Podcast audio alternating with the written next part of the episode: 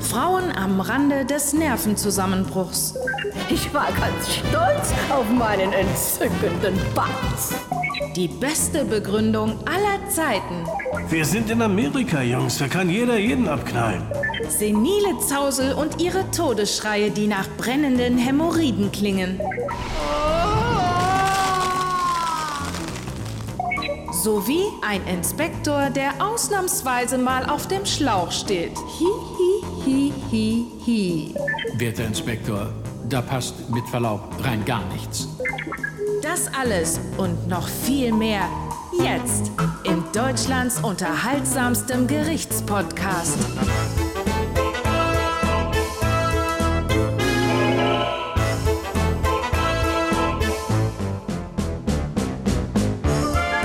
Hörspielkammer. Von und mit Michael Eickhorst und Dennis Rohling.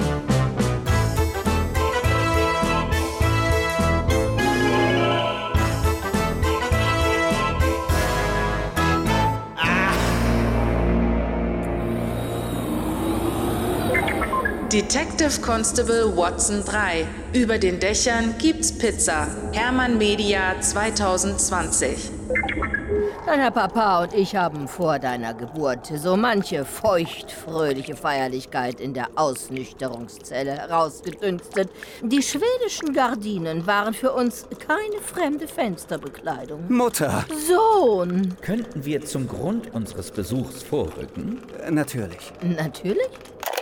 Währenddessen löstest du in meiner Abwesenheit freundlicherweise den grausamen Serienmord im Stift des Grauens.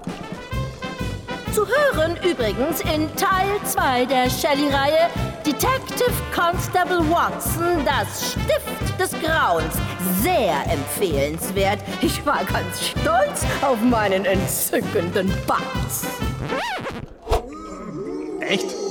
Stolz warst du? Nicht angeekelt? Dann kannst du den Müll eigentlich doch nicht gehört haben, Alte. Denn sonst hättest du dich für deinen Batz höchstens zu Tode geschämt. Und für dich selbst versteht sich. Allerdings.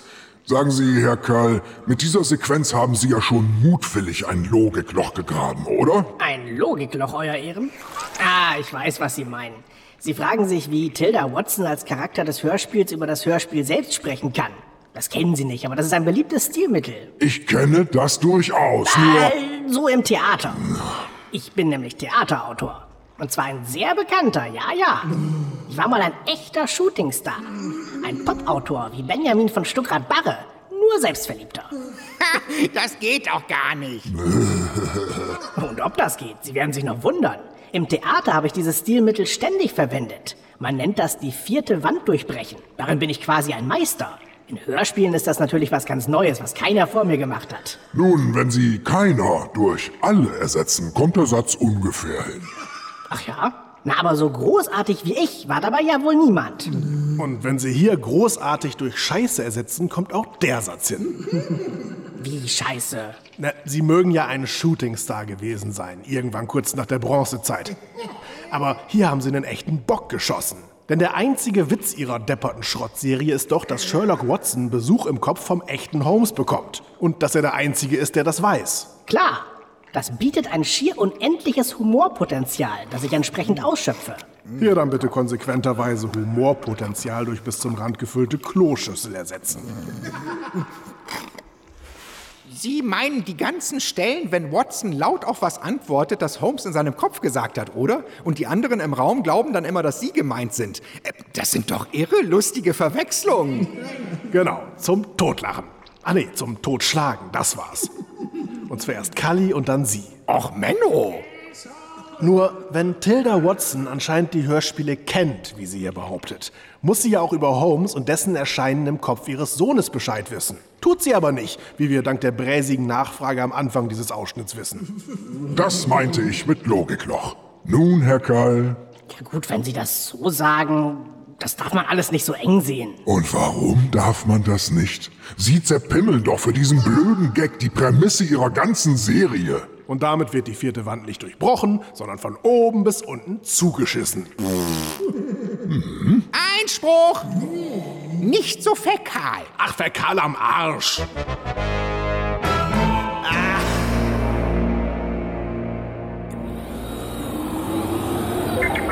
Mindmapping 31. Morbius, Richter und Henker.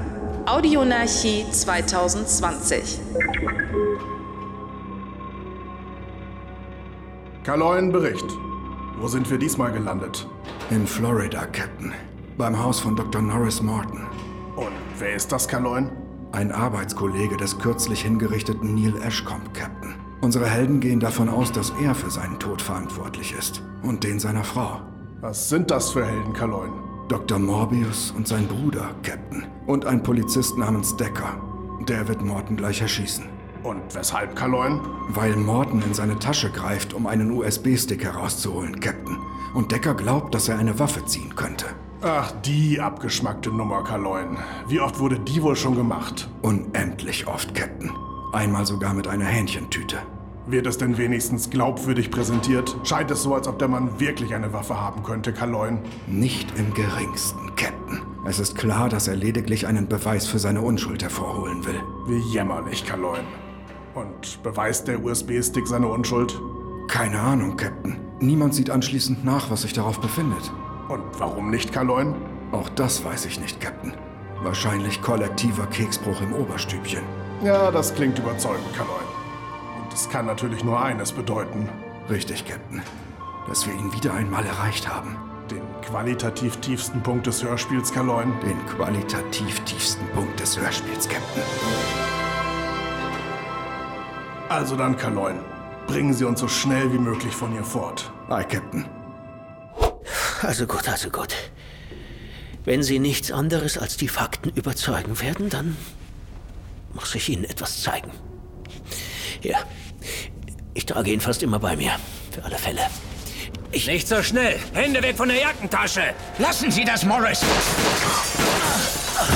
Oh, oh Mann. War das unbedingt notwendig, Decker? Dankt man so seinem Lebensretter? Ich habe alles vom Garten aus beobachtet. Wir sind in Amerika, Jungs. Da kann jeder jeden abknallen. Schon gut. Mal sehen, was er da wirklich aus der Tasche ziehen wollte. Ein Stick, ein Computerstick. Vermutlich mit Daten über Nils Geschäfte.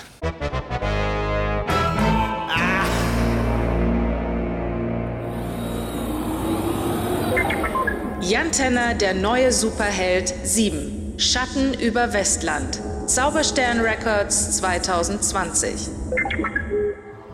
Ling Furiosa, die ehrwürdige Majestät, steht diesen Dingen noch machtlos gegenüber und lässt verbreiten, dass es sich um Versuche von Westland handelt, den erhabenen Schirm zu durchdringen und seine Armeen zur Eroberung Ostlands zu schicken. Wohl wissend, dass es solche Armeen gar nicht gibt. So redet jetzt endlich, bevor unsere Geduld zu Ende ist. Woher kommt ihr und weshalb seid ihr hier? Ich bin hier, erhabene Majestät, um euch zu warnen. Glaubt ihr nicht, erhabene Majestät? Sie ist eine Spionin von Westland und hier, um, um Frieden zu winseln. Sie ist... Äh, Schweig, alter Mann. Habt ihr das gehört? Erhabene... Seid schweigen! Ah, diese Augen. Äh, sieh mich nicht so an. Hör auf damit, Majestät.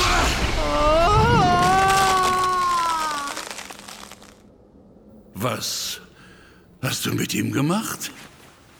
Mein erster Rat ist zu Eis erstarrt? Er ist tot.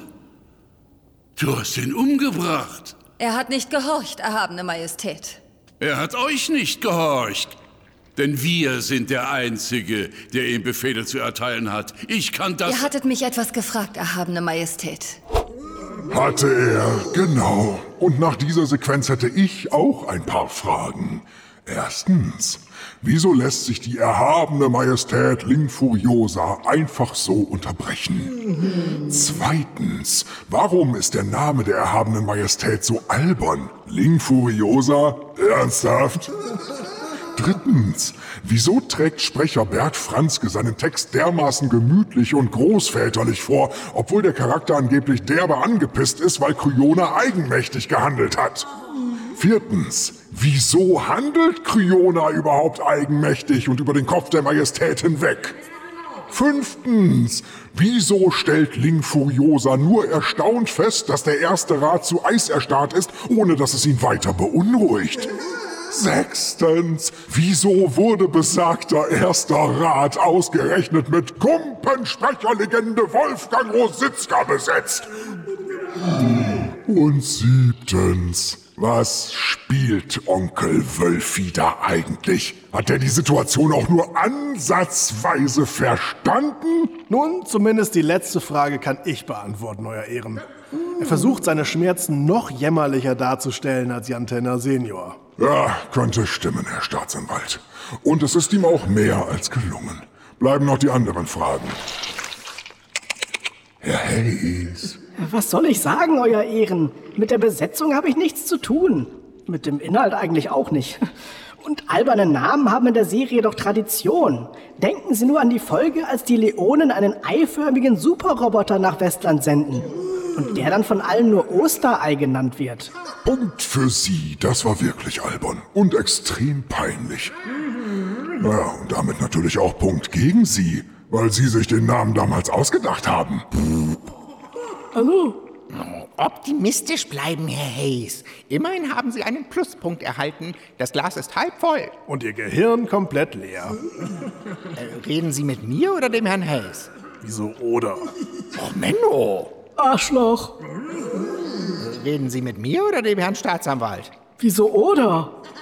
Oh, Menno. Aber im Ernst, was soll diese Sequenz? Finden Sie, dass Sie Ding Burschikosa damit einen Gefallen tun? Der soll doch eigentlich ein mächtiger Gegenspieler sein und wird hier als hilfloser Zausel vorgeführt. Einspruch. Das können Sie so aber nicht sagen. Natürlich kann ich das sagen. Die angeblich erhabene Majestät sieht tatenlos dabei zu, wie ihr erster Rat schockgefroren wird. Und bricht ihre ohnehin nur kläglichen Proteste ab, als Kryona was sagen will. Ja, das schon. Ich meine, Sie können nicht sagen, dass er ein mächtiger Gegenspieler sein soll. Das wissen wir ja gar nicht mit Sicherheit. Nach allem, was wir gehört haben, soll der vielleicht auch nur ein alberner Sidekick sein. Irgendwo zwischen Everell Dalton und Jar Binks. Stimmt's oder habe ich recht, Herr Hayes? Hm? Hm? Hayes? Schalke-Fan? Was? Nee, der soll schon mächtig sein. Oha. Ja, dann nehme ich alles zurück und behaupte das Gegenteil. Ja, das ist wohl das Beste. Und als Strafe für die grauenhafte Performance von Wolfgang Rositzka spielen wir jetzt einen Ausschnitt aus seinem Lied Der Clown kann nicht mehr lachen.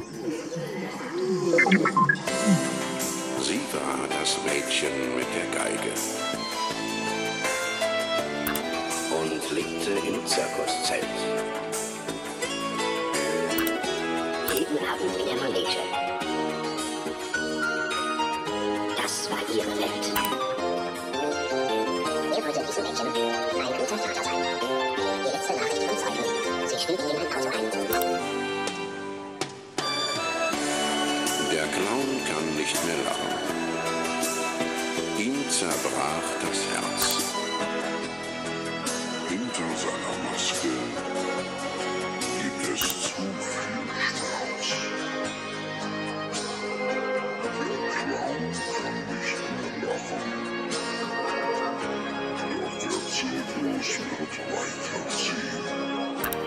So sieht das aus. Leider war das gerade vor allem für uns selbst eine Strafe.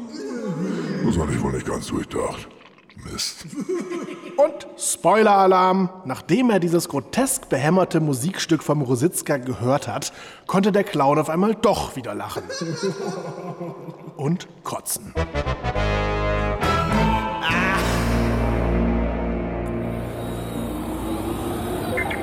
Sherlock Holmes Chronicles Das Todesvirus Winterzeit 2020 Wer sorgt sich denn hier, Mr. Holmes? Ich nicht. Für mich ist der Fall klar. Ach, und wer ist der Täter? Hier, Was ist das? lesen Sie.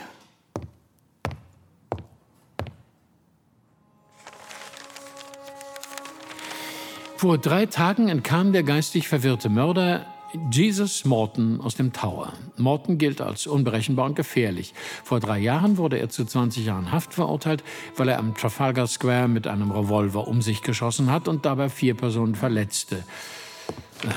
Und Sie glauben jetzt, dieser Morton ist unser Mann. Das passt doch. Ein Irrer, der wild um sich schießt. Werter Inspektor, da passt mit Verlaub rein gar nichts. Unser Täter hat nicht wild um sich geschossen.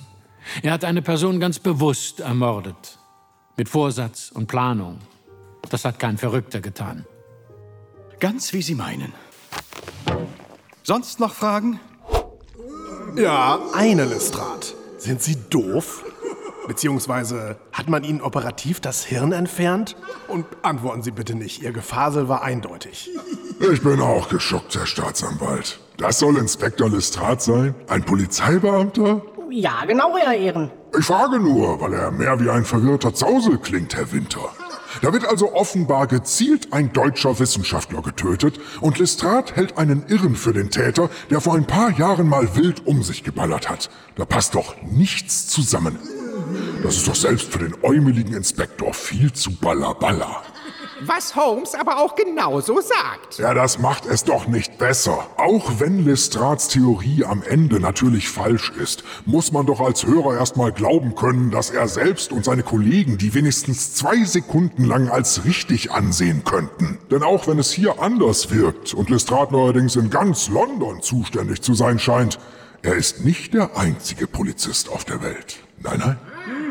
Ja, dann sind die anderen Gesetzeshüter eben auch simpel gestrickt. Ah, ein Thema, mit dem Sie sich auskennen. Endlich.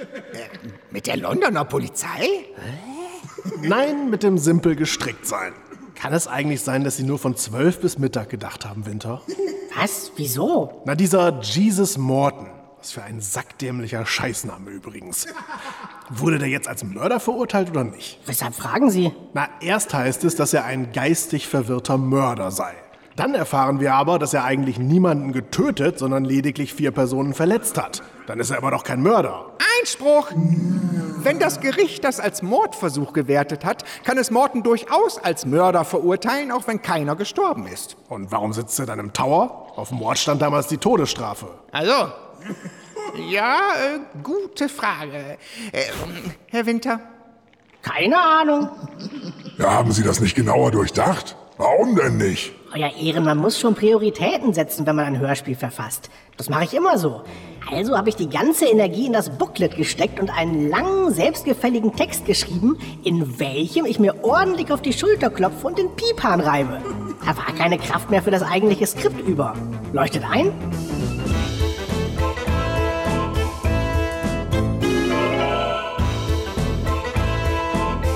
Hörspielkammer. Mit Michael Eickhorst und Dennis Rohling. Neue Folgen jeden Montag, Mittwoch und Freitag. Achtung! Die Mittwochshörspielkammer gibt es exklusiv bei Patreon. Die Adresse lautet patreon.com slash Hörspielkammer. Hörspielkammer ist eine Produktion von Greenskull Entertainment.